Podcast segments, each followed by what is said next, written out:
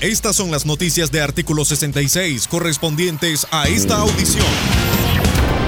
Hoy es jueves 19 de marzo de 2020. Les saluda Marlin Balmaceda. Gracias por escucharnos. Una fuente vinculada al Ministerio de Salud aseguró al medio digital confidencial que el primer caso confirmado de coronavirus por el régimen de Daniel Ortega y Rosario Murillo corresponde a un militar nicaragüense, quien es miembro activo del Ejército Nacional. Confidencial reveló, conforme la hoja médica de evolución diaria que tiene en su poder, que el diagnóstico del militar declara positivo para COVID-19 hipotiroidismo, de acuerdo con el documento de identidad, cuyos datos están resguardados, el paciente nació en noviembre de 1979. También se detalla que el ciudadano retornó a Nicaragua por vía aérea a través del Aeropuerto Internacional de Managua, Augusto Cesandino, y recalca que el paciente fue trasladado al Hospital Militar el 18 de marzo. La vicedictadora de Nicaragua, Rosario Murillo, una vez más dejó mal parada a la administración orteguista. La vocera gubernamental confirmó que este sábado habrá otra concentración de sus simpatizantes por amor en tiempos del COVID-19, contraviniendo cualquier medida de prevención por el coronavirus recomendada por la Organización Mundial de la Salud. Igualmente instó a continuar todas las actividades culturales y recreativas y a visitar a los adultos mayores, uno de los grupos con mayor riesgo por la pandemia. Escuchemos las declaraciones de la vocera gubernamental a sus medios de propaganda. Este sábado precisamente vamos a desplegarnos en fuerza de espíritu, en gracia de Dios y con la fortaleza de la fe y la esperanza en estos tiempo de COVID-19 donde el amor debe prevalecer, a desplegarnos y a trabajar juntos en el barrio, la comarca y la comunidad, a visitarnos, a visitar a los adultos mayores.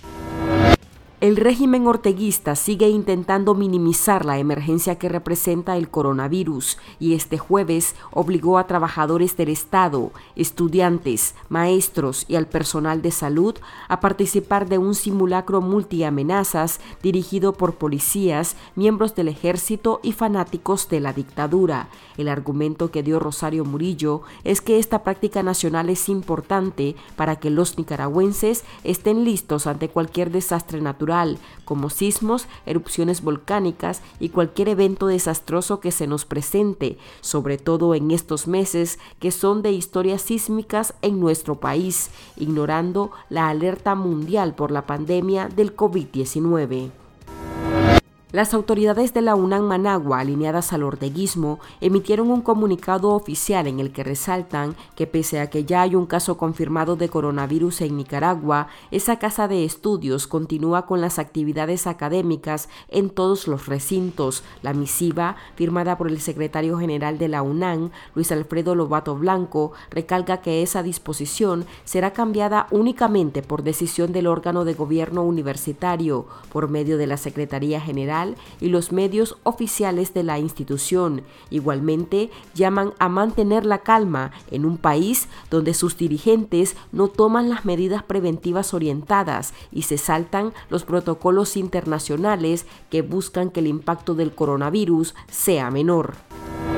Varias universidades privadas apostaron por la salud de sus estudiantes y decidieron suspender clases y llevarlas en la modalidad en línea. A ese llamado se unieron la Universidad Americana, la Universidad de Ciencias Comerciales y la Universidad Católica Juan Pablo II. Asimismo, bares, discotecas, gimnasios y salas de cine también prefirieron suspender sus actividades a consecuencia del coronavirus, con el objetivo de preservar la salud de sus clientes y su staff.